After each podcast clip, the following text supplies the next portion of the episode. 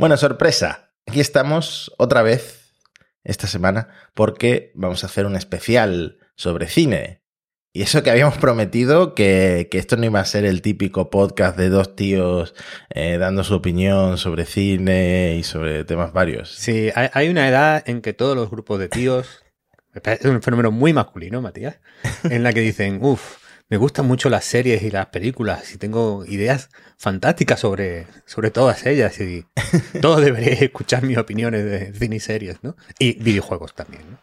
No somos de esos, Mati, pero al final estas cosas se caen, ¿no? Se caen un poco.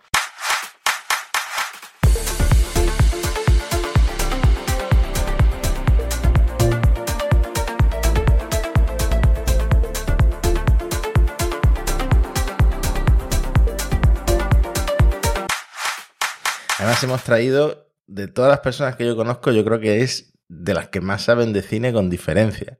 Porque además eh, le dijimos, oye, hablamos de, películas de, de inteligencia artificial, y nos pasó una lista como de 250 películas, que no sé cuánto tardó en hacerla, pero al día siguiente ya estaba la lista.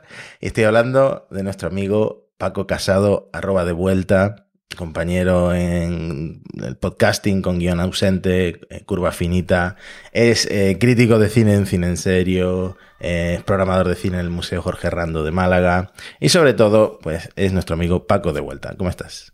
¿Qué tal, Matías? ¿Qué tal, Antonio? Bien. El otro día he escuchado un chiste que era um, eh, que hacen dos hombres haciéndose mansplaining entre ellos.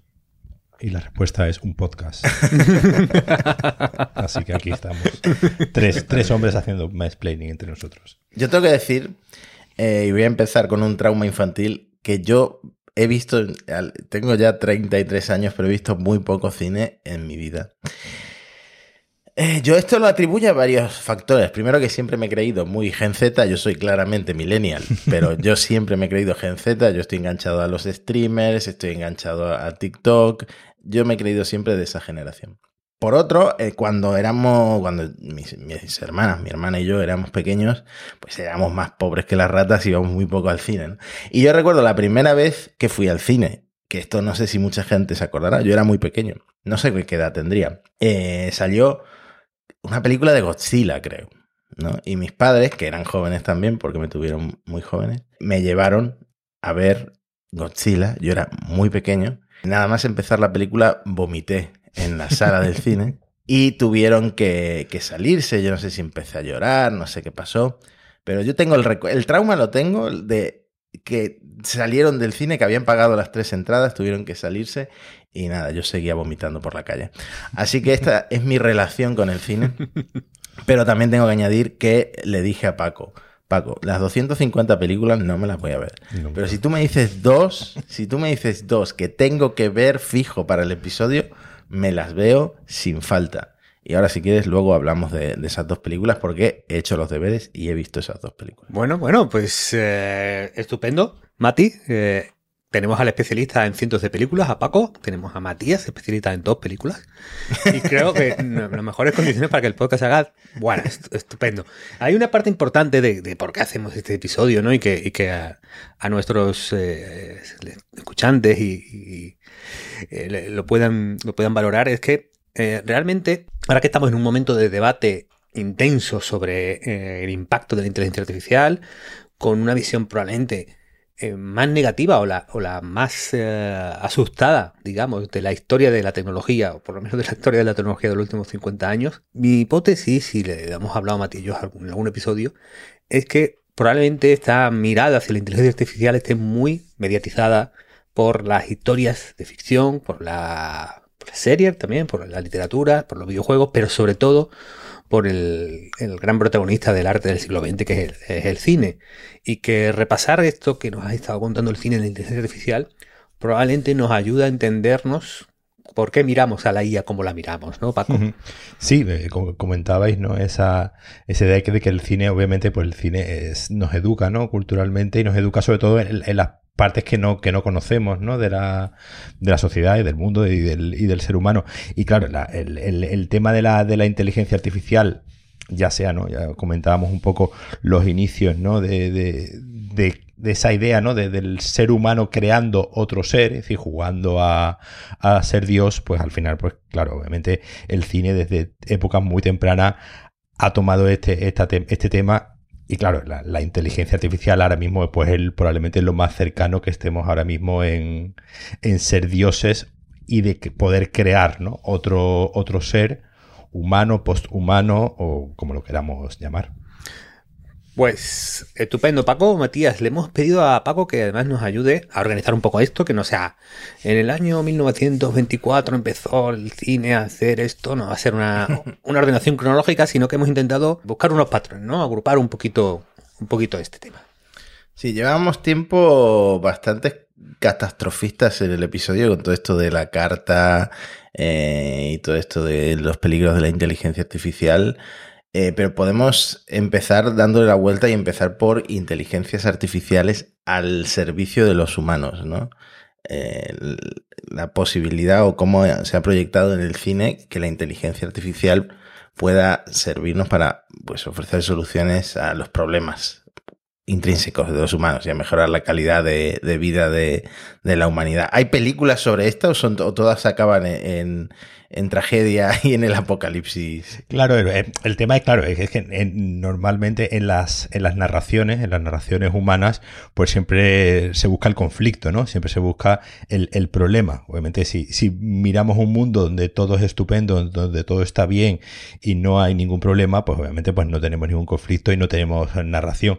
Pero sí es verdad que, bueno, que, tenemos eh, esas inteligencias artificiales, como tú decías, al servicio de, lo, de los humanos, pues en películas que conocemos todos, ¿no? Como la, saga Star Wars, donde pues ahí tenemos toda una serie de robots humanoides y pues eso, todo tipo de... que aunque algunos sean buenos y otros sean malos, se ve, por ejemplo, que hay ahí una, una convivencia, ¿no? Una convivencia entre todas las, eh, entre todas las inteligencias. Y, la primera que, un poco habíais, eh, habíamos planteado era Yo Robot, ¿no? Yo Robot de basado, ¿no? Levemente, muy, muy levemente, muy... Tema polémico, Paco, tema polémico. levísimamente en el relato de, Asimov, pero bueno, sobre todo en su parte inicial de la, de la película, sobre todo pues se planteaba pues a robots recogiendo la basura, a robots cocinando, a robots haciendo toda una serie de actividades que eran, pues digamos, las que, le, todas estas actividades cotidianas aburridas que los humanos siempre nos queremos quitar de en medio y le endilgamos, ¿no? A otros, eh, a otros humanoides, en este caso.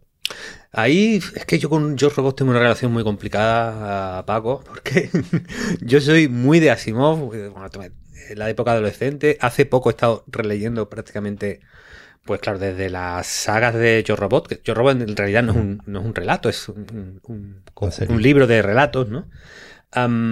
toda la época de Susan Calvin, de Elijah Valley. Todo el que le interesa en ciencia ficción tiene que, pasar por ahí, ¿no? la inteligencia artificial y, y como Asimov es una piedra angular, ¿no? a mí es una película que me da coraje porque, bueno, aviso a, oyentes, sobre todo en las películas que tienen muchos años, algo de spoiler va a haber. ¿no? Yo creo que aquí nos debemos permitir cierto margen. Entonces, bueno, eh, tenéis la posibilidad de ponerme en la descripción todas las películas, o las veis todas primero y luego escuchéis el episodio. Pero bueno, con, Yo Robot mi, mi, mayor conflicto, y creo que los lectores de Asimov así lo vimos, es no en ese punto purista tendría que ser igual exactamente que los relatos, porque si te sales de un poco de sino que el espíritu de Asimov y de toda su obra literaria, y además así él lo, defendía, era una lucha contra el complejo de Frankenstein que, eh, digamos, eh, preñaba un poco la, literatura y, la, y, la, y, el cine cuando hablaban de la vida artificial o de la inteligencia artificial, ¿no? Es uno de, uno de, los arquetipos de los que hablaremos luego.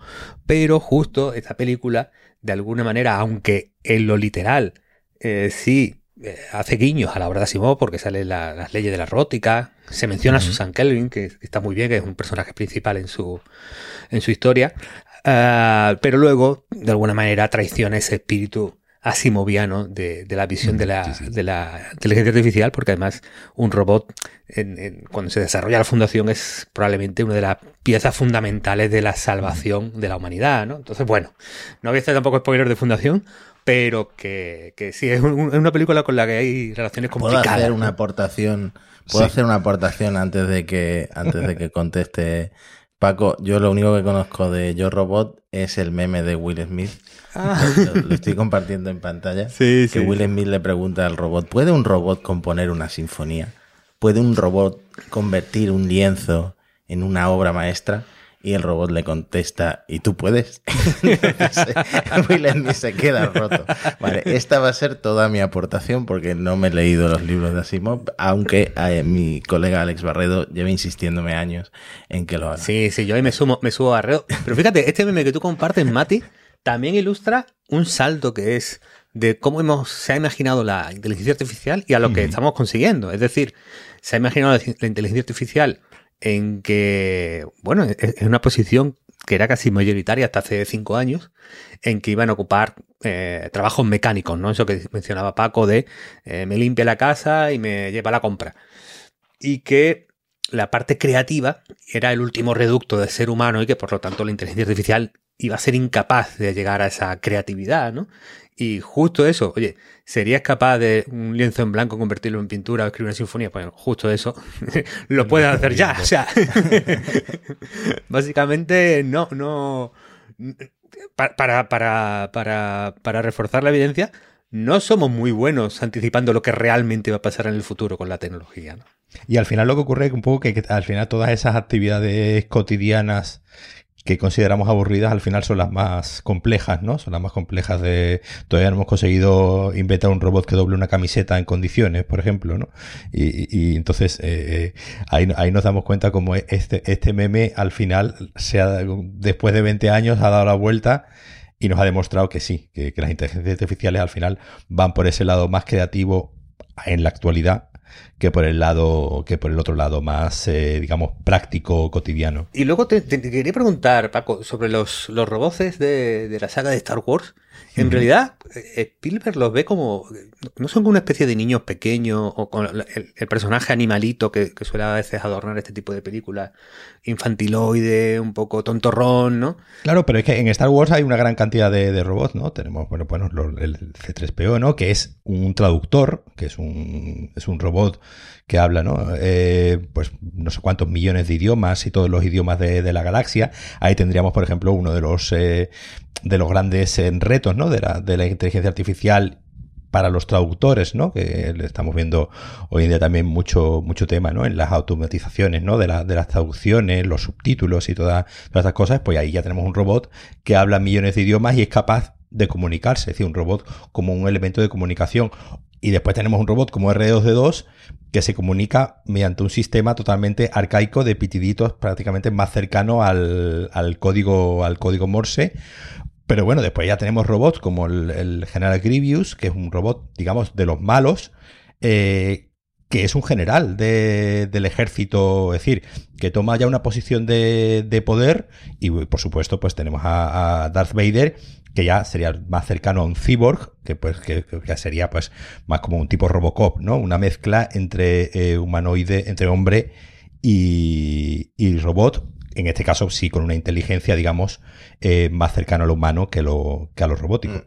Yo creo que por resumir lo que ha dicho Antonio, es culpa del cine que hasta que ha salido todo esto de ChatGPT y todo el mundo se ha enterado de lo que está haciendo ya la, la inteligencia artificial, eh, es culpa del cine de que antes de esto solo percibiéramos la inteligencia artificial como, como, como robots y sobre todo como robots antropomórficos, cuando, ya lo hemos dicho varias veces en el podcast, es eh, todo el contenido digitalizado que hay en Internet lo que va a permitir este avance, este salto tan grande de, pues de calidad en, en- en estos modelos de inteligencia artificial, ¿no? Entonces el cine nos, nos- nos dio una imagen equivocada de lo que iba a pasar. El- Claro, pero el problema, el problema surge porque que el, eh, el cine, pues, obviamente, es el reino de la imagen, eh, sobre todo. Entonces, claro, eh, tú tienes que corporeizar esa inteligencia artificial, decir, tienes que darle cuerpo. Obviamente, la forma de darle cuerpo es la forma humanoide, que es la más, el, digamos, es la más eh, sencilla.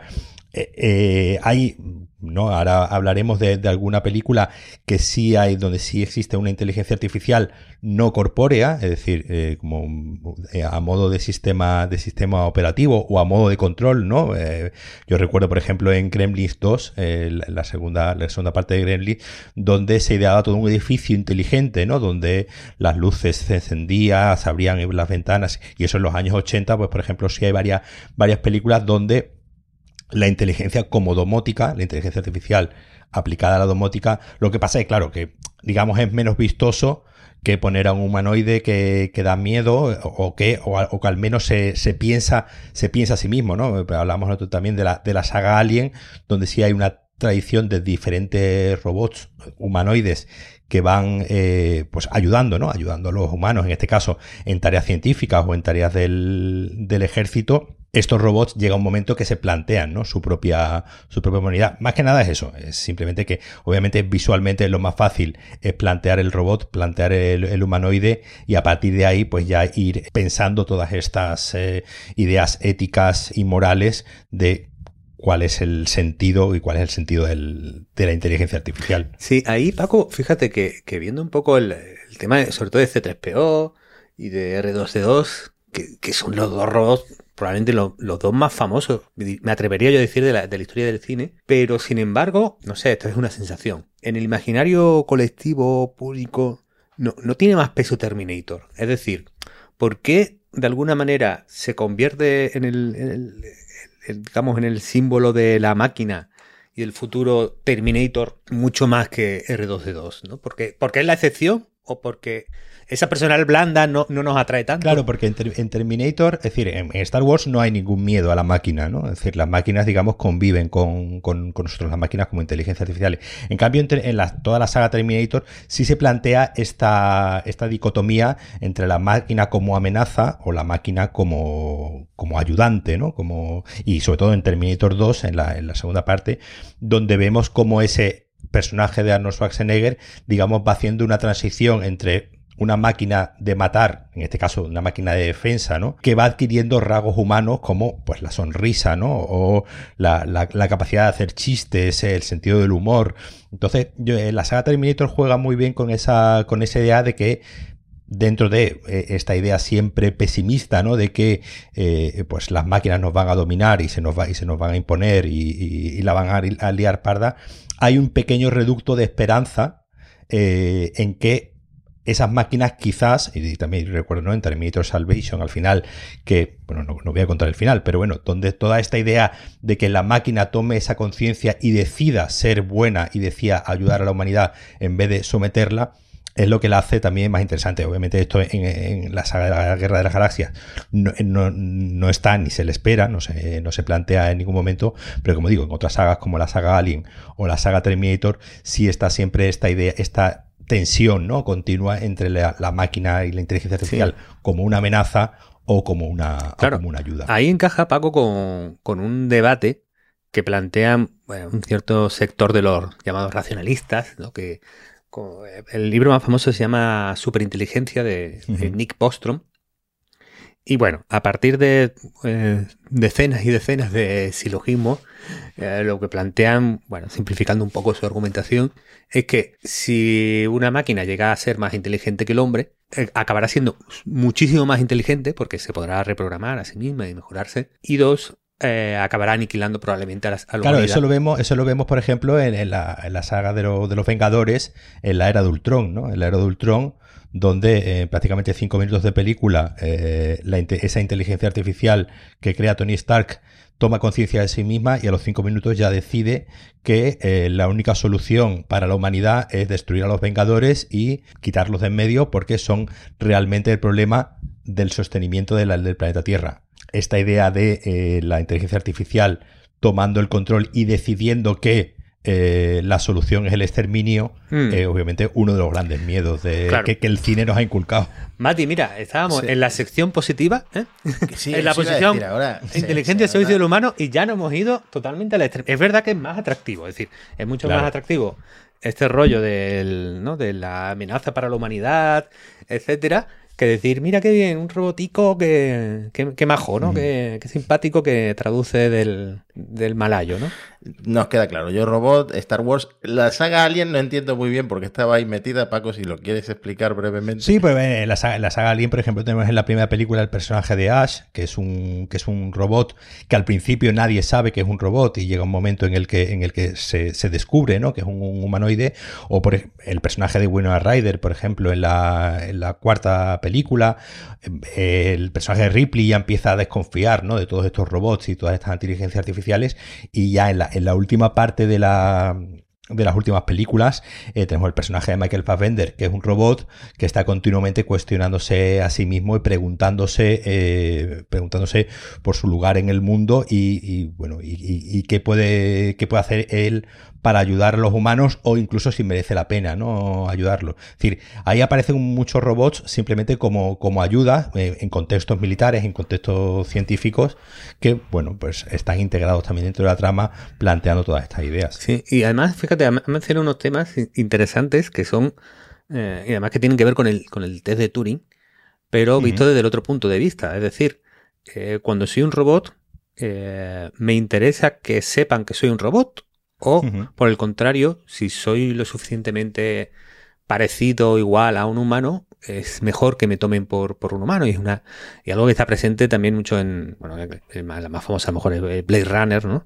Eh, bueno, también está presente en, los libros de Asimov, que bueno, eh, supongo que en Fundación aparecerá en algún momento en la, serie de Apple. Pero bueno, ahí nos, nos llevamos al otro posible desajuste entre lo que ha dado la inteligencia artificial y lo que ha previsto el cine y la, la literatura, ¿no? Que es el test de Kampf y cómo eh, la caza del que, que practica el Blade Runner que es Harrison Ford, buscando a los replicantes, ¿no? Y cómo tiene que un test de emotividad por el cual es capaz de distinguir al robot del, del humano. Antonio, ha vuelto a saltarte el guion hasta el siguiente, al siguiente arquetipo del que vamos a hablar. Vamos a terminar ya con el, catastrofista, que es esta lucha entre eh, la inteligencia artificial y la humanidad, que una quiere controlar a la otra o destruirla.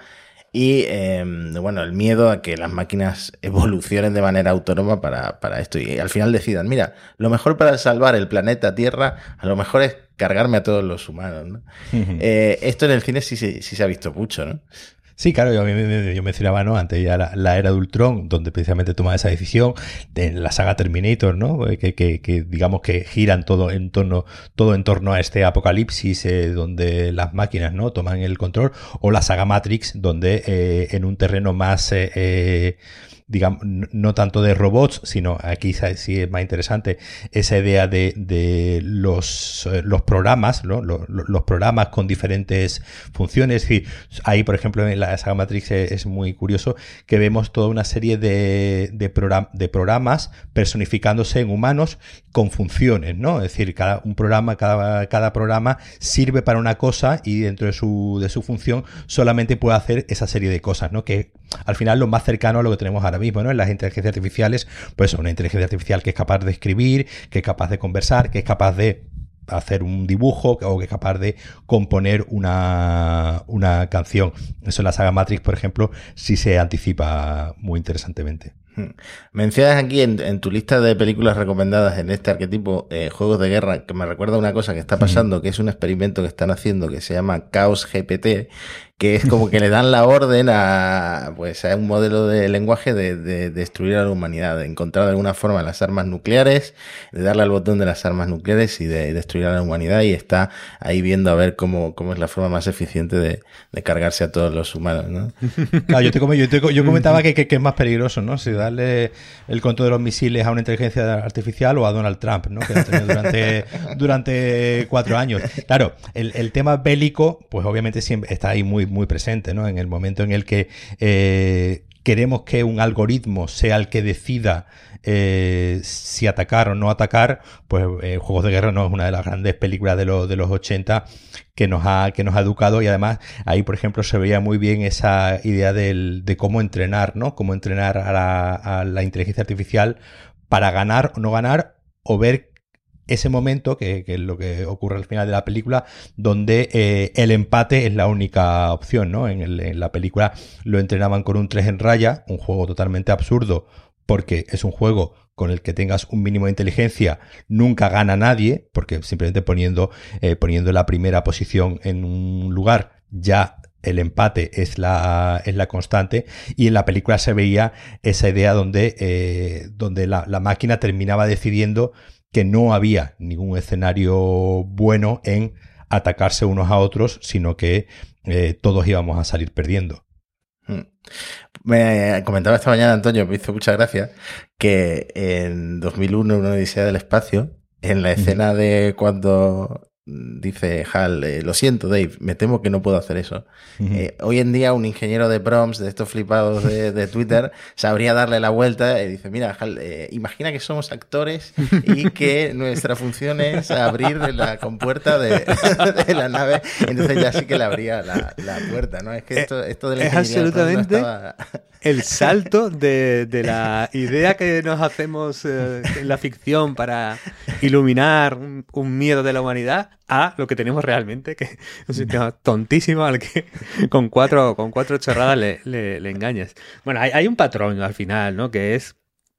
Eh, muchas de estas películas reflejan, y así lo decía, el complejo de Frankenstein, que a la vez es el, el complejo de la Torre de Babel, que a la vez es el complejo de Prometeo. Es decir, uh -huh. esa, ese mensaje o esa idea de que eh, si la humanidad juega a ser Dios y a crear algo por encima de lo que debería o de lo que eh, puede legítimamente aspirar, pues eh, de alguna manera se volverá en su contra. Si esa creación, esa, ese, ese, ir más allá de lo que como sociedad nos queremos permitir y que, o, o que consideramos tabú, pues para intentar inculcarnos que no debemos hacerlo, pues tenemos las lecciones de la gente de la Torre Babel, tenemos el, la maldición de Prometeo y tenemos lo que le pasó al, al, al doctor Frankenstein, ¿no? Entonces... Sí, en el cine también tenemos en el cine mudo eh, en Metrópolis, ¿no? ¿Verdad? Que, que es una sí. es una de las, las primeras eh, apariciones de, de, robots humanoides, ¿no? En el que en este caso era para controlar a un grupo de trabajadores, ¿no? Que, que quiera que no, pues algo también muy, muy actual, eh, donde estamos ahora, ¿no? Que estamos viendo pues eh, muchos despidos por culpa de, gracias a esta inteligencia artificial, pues ya en Metrópolis veíamos cómo eh, eh, se creaba un, un, una robot, en este caso una, una, robot humanoide, para infiltrarse en un grupo de, trabajadores y un poco pues eh, deshacer esas pretensiones, esas, pretensiones de de juntarse ¿no? entre ellos, de, de, formar una, una unión de trabajadores y sabotearla desde dentro. Ya, ya, ya, absolutamente. De hecho, Matrix también tenía un poco ya esa profecía contra la alienación tecnológica y el escapismo de la realidad, ¿no? Y por eso ahora los que eh, te presentan ese dilema, se ha hecho meme, ¿no? De la pastilla roja a la pastilla azul, ¿no? Como eh, si de verdad quisieras confrontar la realidad, pensarías como yo, ese, ese, ese punto, ¿no? Pero, pero bueno, que eh, digamos que sobre todo en, el, en la parte de, de por qué eh, estas películas nos han cuajado más, a lo mejor puede haber, no sé Paco, tú cómo, cómo lo verías, un cierto eh, sesgo cultural. Es decir, estas películas son predominantes y dominadoras en, en, en el canon mm. occidental, digamos, pero eh, hace poco veíamos en, con Matías en el podcast eh, la simpatía o la, o la opinión pública de diferentes países eh, en qué porcentaje creían que la inteligencia artificial iba a traer más cosas buenas que malas. Mientras que Occidente solía estar más en lo malo, España está en un 53% a favor de lo bueno. ¿no? Eh, en, es, es, curioso que las culturas asiáticas están muchísimo más pro inteligencia artificial o son más optimistas respecto a lo que la, el uso de la tecnología puede, puede traer que las eh, occidentales. ¿no? Entonces, uno nunca sabe si es que, eh, como ya per se son más abiertas a la tecnología, generan obras culturales más eh, que reflejen esa opinión, uh -huh. o como generan obras culturales, y por ejemplo yo pienso en un Astro Boy, ¿no? El Astro Boy sí. es una historia preciosa, muy bonita, alrededor del robot y, de lo, y, de, y, de, y del ser humano, ¿no? Y cómo, cómo se complementan y se concilian. Entonces, claro, es, es distinto porque el, el, el, canon asiático probablemente sea menos, menos apocalíptico que, que, el occidental, tal vez. Sí, ¿no? Ahí, ahí, por ejemplo, tenemos, tenemos ¿no? Pues un poco toda la tradición de los, de los mechas, ¿no? Y de Mazinger Z, por ejemplo, ¿no? Mm. Como, como ese robot que no, gigante que nos, eh, que nos ayuda, al que, al que podemos controlar, pero que también eh, puede digamos, funcionar por sí mismo. Y al final esto es el huevo y la gallina, ¿no? Es decir, es, es obviamente todas estas, eh, todas estas películas, por ejemplo, que surgen de los años, en los años 80, obviamente tienen el trasfondo, ¿no? De la Guerra Fría como, como germen, ¿no? Porque claro, hay un, es una época en la que existe un miedo ¿no? a la bomba atómica, un miedo a el enfrentamiento y una película como eh, Juegos de Guerra pues precisamente plantea ¿no? un poco ese, esa lectura dentro de su dentro de su, de su época. Al final la cultura y las mentalidades pues digamos como digo se retroalimentan entre ellas y, sí es verdad que, digamos que en, el, en, el, canon occidental pues somos más, más, pesimistas en este sentido y probablemente sea porque nos fiamos menos de nosotros mismos. Ah. Oye, antes de abandonar este tropo de catastrofista de la inteligencia artificial, yo quería recomendar eh, Love, Death and Robots en Netflix, que es de lo mejorcito que, que yo he visto en Netflix eh, y que tiene mucho que ver también a veces con la inteligencia artificial. ¿no? Eh, todos, todos los episodios son independientes y son como cortos, pero de un nivel brutal. Algunos son animes, otros son pues, 3D. Eh, y, y muchas veces tratan este tema, ¿no? El tema de un futuro un poco distópico mm, por, la, por culpa de la inteligencia artificial. La verdad es que me gustó, me gustó mucho. Sí. Pues ya está, esa era mi, mi acotación, mi aportación. Tenemos más tropos, tenemos más arquetipos de la inteligencia artificial. De hecho, Antonio adelantó antes uno. Era el de la posibilidad o la idea de que las máquinas lleguen a superar la inteligencia humana y a lo mejor incluso convertirse pues, en una nueva especie que domina la Tierra, eh, un poco relacionado esto con lo anterior. No sé si tú te enteraste, eh, Paco, del revuelo que hubo hace unos años con un ingeniero de Google que estuvo hablando con el modelo de lenguaje de Google y pensó, Que, pensó que, era, que era sintiente, que era consciente, ¿no? Es un poco Her, una de las películas que me, que me encargaste ver. Y bueno, tiene que haber más, así que te dejo hablar. Para que te claro, la idea, la, idea, la idea de Her, y era un poco también porque, porque os la te dije, ¿no? Que fuera una. Es porque, para empezar, es una película, digamos, eh, de hace cerca de 10 años, ¿no? De, de 2014, 2013, 10 años ya va a cumplir donde está esa idea conversacional, ¿no? Esa idea de una, inteligencia artificial con la que mantener un diálogo, ¿no? Y, te va dando unas respuestas que ya van más allá de lo predeterminado. Es decir, al final, eh, eh, ChatGPT sería lo más parecido a Scarlett Johansson, eh, el personaje de Scarlett Johansson en Her, que es pues una un sistema con el que puedes conversar. Yo estoy seguro que si los ingenieros ¿no? de ChatGPT se pusiesen, podrían lograr que tú le pudiese dar, y le voy a dar una idea, parámetros de cómo quieres tú que sea la persona con la que, conversas y a partir de ahí genere, ¿no? Se, comenta mucho, ¿no? Los, sesgos un poco, entre comillas, ¿no? Ideológicos, ¿no? Que tienen esta inteligencia artificial, básicamente eh, el sesgo de los derechos humanos, ¿no? Es decir, no ser racista, no ser homófoba, no ser de cierta manera, pero claro, tú le, se le podría dar más sesgo, ¿no? Podría hacerlo, pues, eh, que se comporte como un hombre, que se comporte como una mujer, o que sea más cariñoso, que sea más afectivo, que sea más. Es decir, al final es lo que, es lo que ocurre en esta, en esta película, donde, en Ger, digo, donde además se contrasta, ¿no? Con el, con el, la profesión, ¿no? Que tiene el personaje de Joaquín Phoenix, que es un señor que se dedica precisamente a escribir los sentimientos de los demás a personas que no saben, ¿no? Expresar sus propios sentimientos y escribe cartas eh, eh, haciéndose pasar por eh, por, otras, eh, por otras personas. Aquí tenemos una inteligencia artificial que ya, digamos, empieza a tener conciencia sobre, sobre sí misma y empieza a sentir, ¿no? Que es digo, un, poco el siguiente miedo. Lo que pasa que, bueno, aquí en la película está planteado más desde un punto de vista de cómo afecta eso a un, a un, ser humano, ¿no? Como a un ser humano solitario, a un ser humano con problemas afectivos y cómo la inteligencia artificial, pues digamos, le rellena, ¿no? Ese, ese hueco de afectividad que tiene un poco, un poco tarado, ¿no? Claro, yo Ger la tengo muy reciente porque la acabo de ver y eh, dos cosas eh, que me han llamado la atención. La primera, ¿por qué todos los secundarios son tan famosos? ¿Qué presupuesto tenía? ¿Qué presupuesto tenía Es que no era, no era famoso en esa época. Ah, Se nota que es de otra época porque incluso los ordenadores que usan para hacer un mundo tan futurista son, son, bastante gruesos, ¿no? Y con marcos. Y y la otra es, claro, yo la he visto desde mi sesgo actual de usuario obsesionado con ChatGPT. Y al principio, cuando eh, este hombre empieza a hablar con Samantha, que es la inteligencia artificial, pues yo lo estaba interpretando siempre como que a, eh, a, Samantha o a estos sistemas operativos que se crean en este futuro, pues los habían programado así, ¿no? Para tener esa, esa, esa personalidad. En el caso de ChatGPT, pues ahora en GPT-4, en la API hay una opción para que tú le imprimas una, una, personalidad al chat que luego va a hablar con un usuario eh, final. En este caso, pues el prompt habría sido, mira, te llamas Samantha, eres eh, tal y cual, eres curiosa, eres no sé qué, no sé cuánto. Entonces yo siempre lo estaba viendo desde ese sesgo. Mm, y ya cuando empieza ella a tener esa conciencia y empieza como a irse con, otra, con otras inteligencias artificiales y a formar pues su grupo y eh, bueno, he spoileado toda la película, por supuesto, pero eh, cuando ocurre eso, ya es cuando entra en un terreno que yo creo que no estamos, pero ni, ni cerca con lo que mm. hace ChatGPT, porque al final ChatGPT no, no es eso. ChatGPT,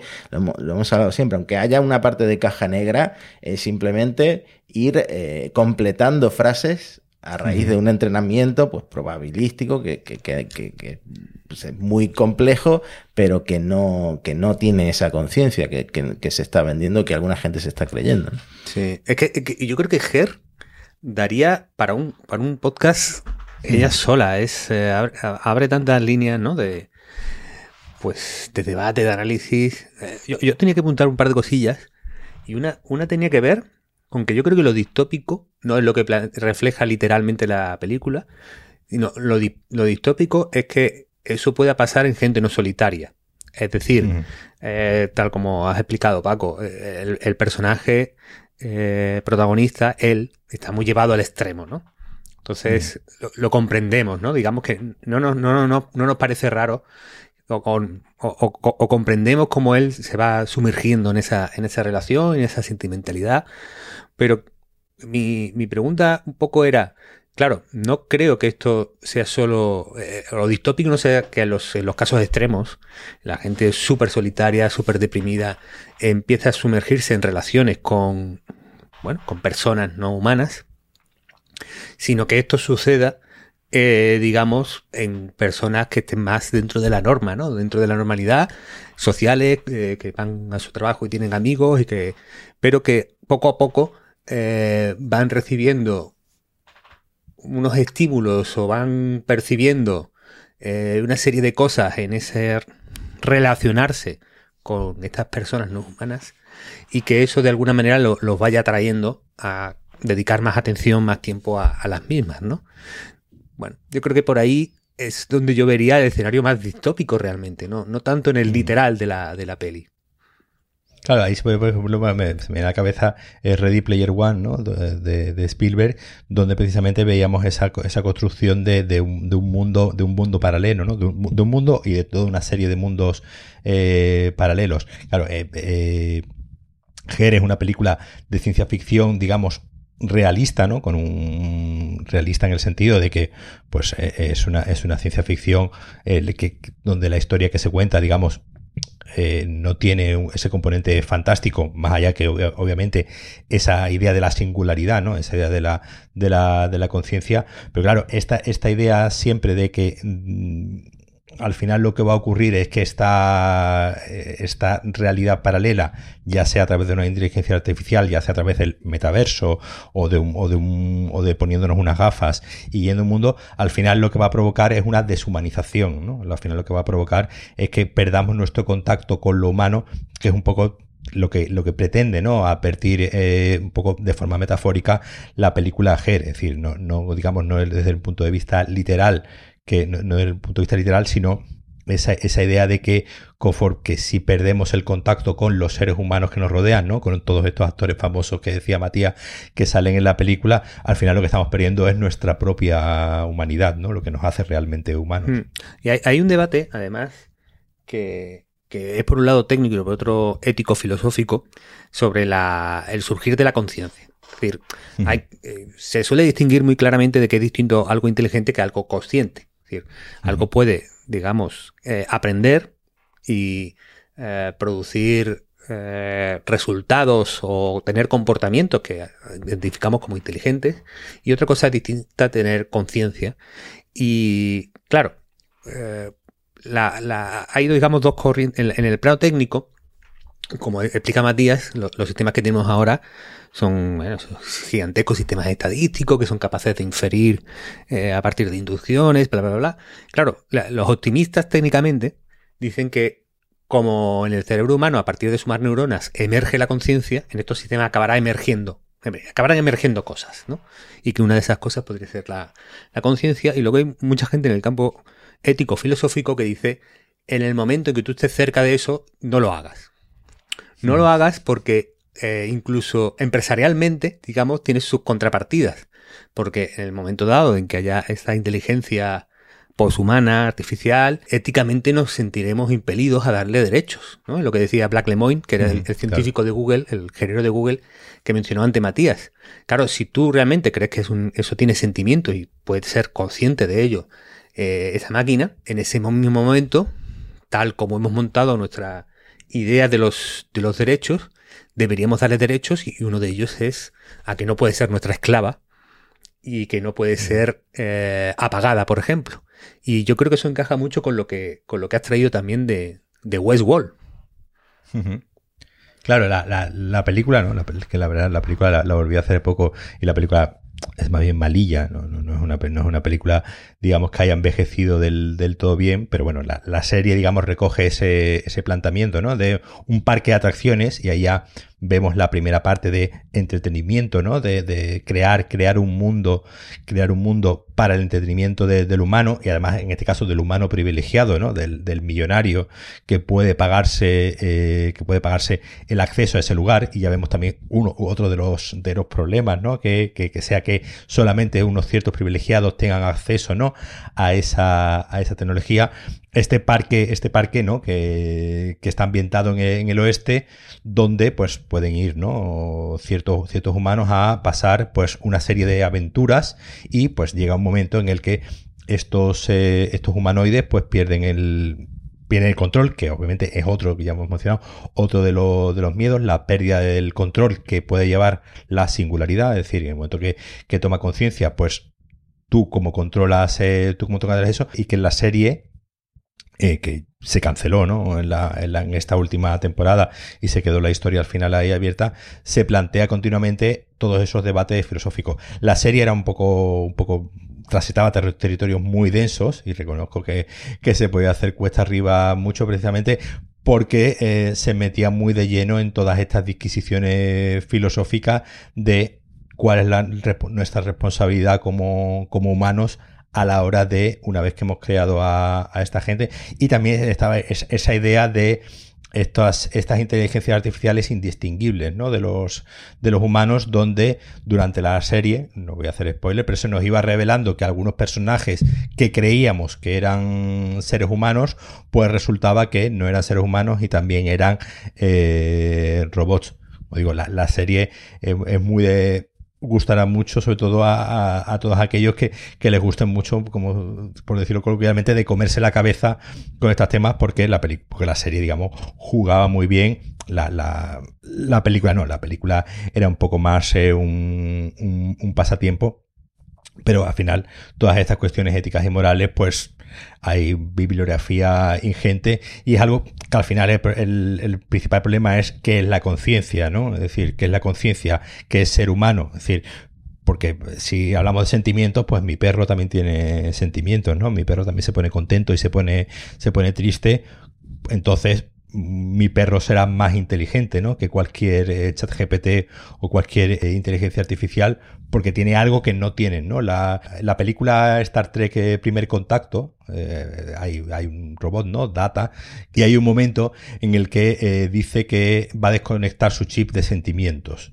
¿No? Porque hay un momento que tiene miedo, ¿no? Y entonces el Picard, ¿no? Le, le, dice que, bueno, que ahora mismo no nos interesa que tengas miedo, ahora mismo nos interesa es que te puedas enfrentar a cualquier cosa con lo que desconecta, ¿no? Tu chip eh, de los sentimientos y así no tendrás miedo a la hora de pues eh, eh, enfrentarte ¿no? a, lo, a, a, los malos. Y entonces esa idea de que, de que una inteligencia artificial, un humanoide, pueda tener un chip de sentimientos, pueda tener una parte, una codificación, un algoritmo que le provoque miedo, tristeza o, alegría, también es muy, muy interesante y que obviamente pues plantea muchas dudas eh, éticas y filosóficas.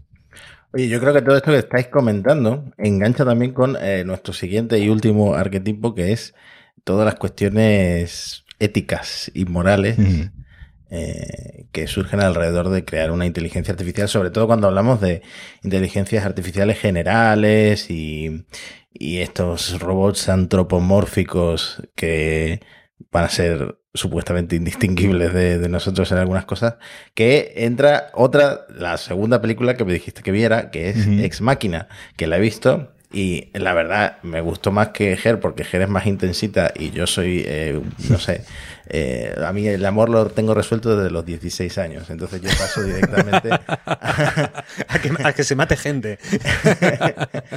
paso directamente a... Ese, chip ya lo, ya lo desconectaste rápido. Paco, tenemos que pasar un test a Matías de humanidad porque aquí en este momento...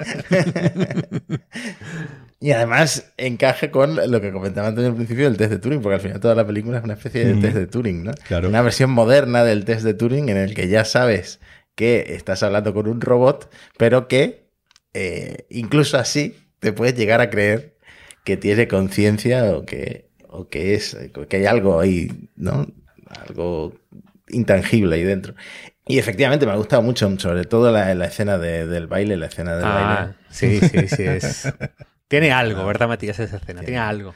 Tiene algo que me ha ganado. Eh, eh, Ex Máquina tiene junto a Ger esa idea conversacional, ¿no? Esa idea de, hablar, ¿no? De hablar con la, con la máquina. Nos poníamos también, ¿no? Blade Runner, donde también aparece otro tipo de, test.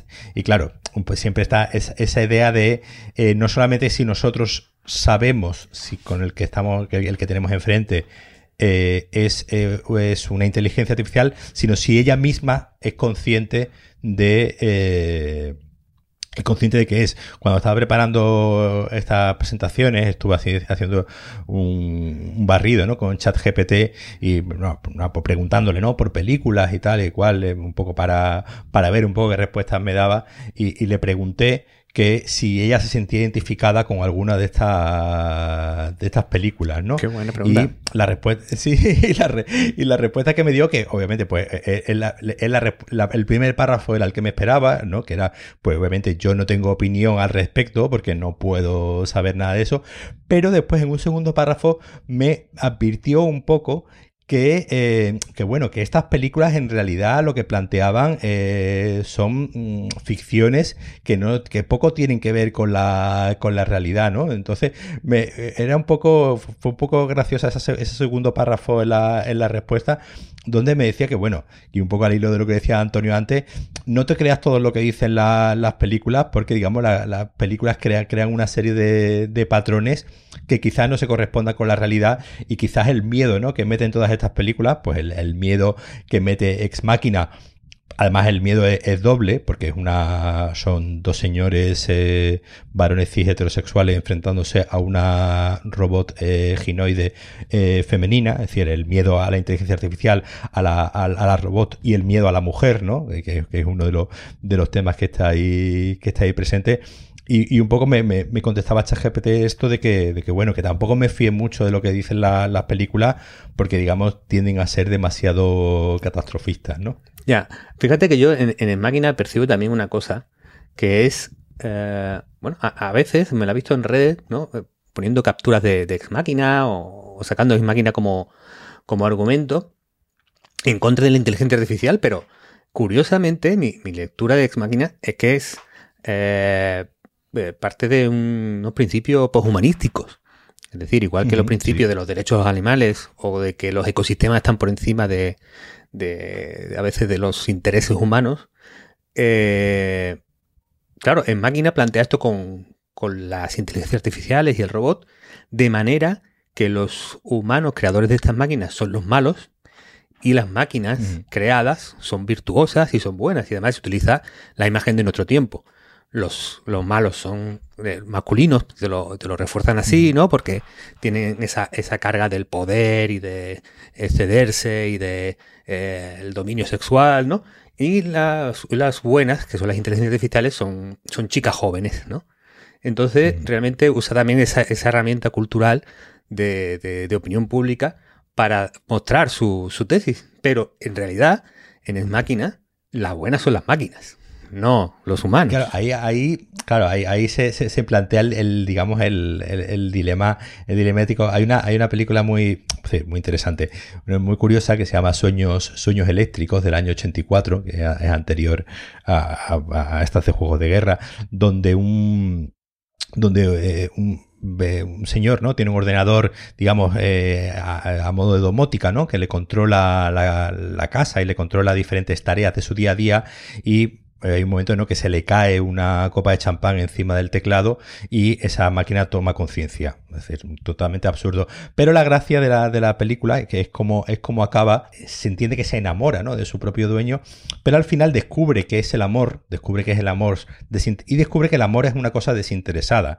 Y al final eh, la máquina, digamos, acepta autodestruirse, la, la inteligencia artificial acepta autodestruirse porque se da cuenta que eh, esa idea del amor eh, eh, y esa idea de que de, cuando esa inteligencia superior va en contra de la destrucción, es decir, va en contra de el destruir a, los demás y, y, digamos el valor supremo es el amor y la, y la empatía. Es una película una película ochentera, pero es una película curiosa por esa conclusión ¿no? que, tiene más humanística que pues otras que hemos visto que son más, eh, más catastrofistas. Y en cierto modo, pues sí, eh, eh, Ex Máquina encaja en, este, en, esta idea de lo posthumano como un, digamos, un paso ético evolutivo superior a la ética mm.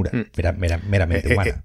yo estoy tentado, Matías, decirte que con este mensaje tan bonito, tan hermoso, podríamos dar por concluido el episodio, pero sí me gustaría que, nos hablaras un poco, Paco, de, Blade Runner, porque eh, yo tengo una gran debilidad. De hecho, me he negado a ver Blade Runner 2049 porque es como, eh, jolín, es, casi decidido que no me, puede gustar, ¿no?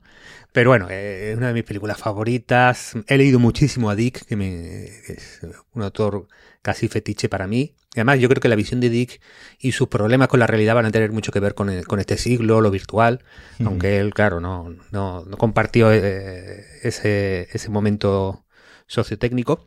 Pero bueno, háblenos un poco de, de, Blade Runner y cómo, y cómo lo plantea y por qué es la mejor película de ciencia ficción de todos los tiempos. no, además que Blade Runner lo, que plantea muy, muy interesante es que plantea todo, todo un rango ¿no? de diferentes tipos de, de robots, de inteligencia artificial y de, humanoides, ¿no? Está empezando, ¿no? Por, por, el personaje de, Harrison Ford, eh, que eh, eh, en las, ya te hago un spoiler, Antonio, si no lo has visto, en la segunda se confirma que sí es un que sí es un replicante.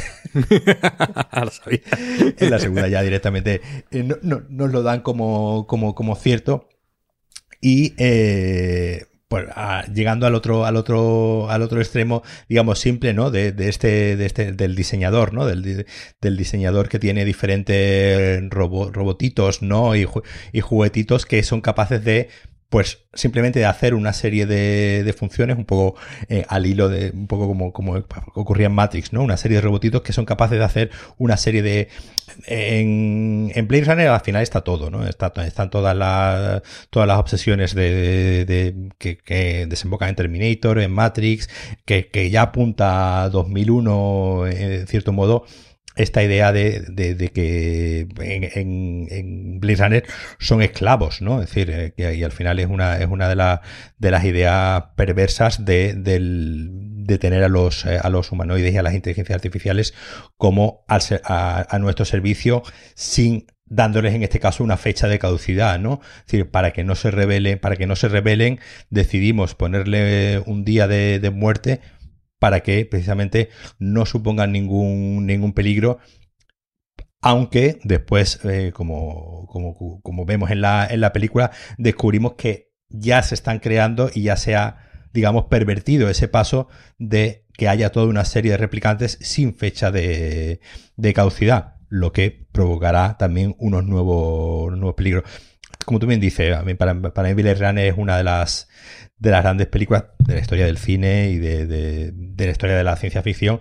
Y precisamente porque yo, es una película que cada vez que la veo pienso que es un milagro, porque es una película en la que, en la que no tendrían, ya digo desde un punto de vista cinematográfico, no tendría que haber salido bien, porque, porque además hay hay un documental muy interesante sobre la gestación de la película, los mil y un problemas que hubo tanto en la escritura del guion, con varios guionistas trabajando en paralelo sin que uno supiese del otro, y Ridley Scott cogiendo ideas de uno y de otro, todo el rodaje que fue un, desastre.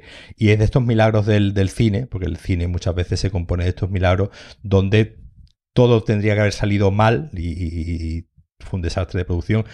Y al final todo sale bien y al final es una película de la que pues fue un fracaso de crítica en su momento, fue un fracaso de público en su momento y el, y el tiempo seguimos hablando, seguimos, seguimos hablando de ella, lo que, lo que es la señal de que es una película importante y que a día de hoy si la volviese, hace, hace cinco o seis años que no, la, que no la veo, pero seguro que si hoy la volviese a, ver, me volverían a surgir nuevos temas de los que hablar al hilo de todos estos temas que estamos hablando y al hilo de todo el tema de la inteligencia artificial que también tratáis en vuestro programa. Yo antes de irnos, eh, Paco, tengo una pregunta tú puedes señalar los semáforos en esta imagen porque yo no me creo que tú seas humano.